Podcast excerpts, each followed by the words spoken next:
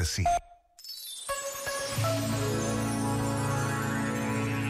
Num certo sentido, todas as decisões são acertadas. Até a pior decisão pode ser a melhor decisão. Porquê? Porque se foi no passado, foi a melhor decisão possível dentro do nível de consciência de então.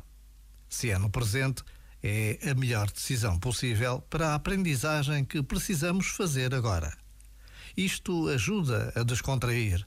A vida não é sobre perfeição, é sobre crescimento. Quando assumimos a responsabilidade pela nossa vida, então todos os caminhos vão dar ao crescimento. Já agora, vale a pena pensar nisto.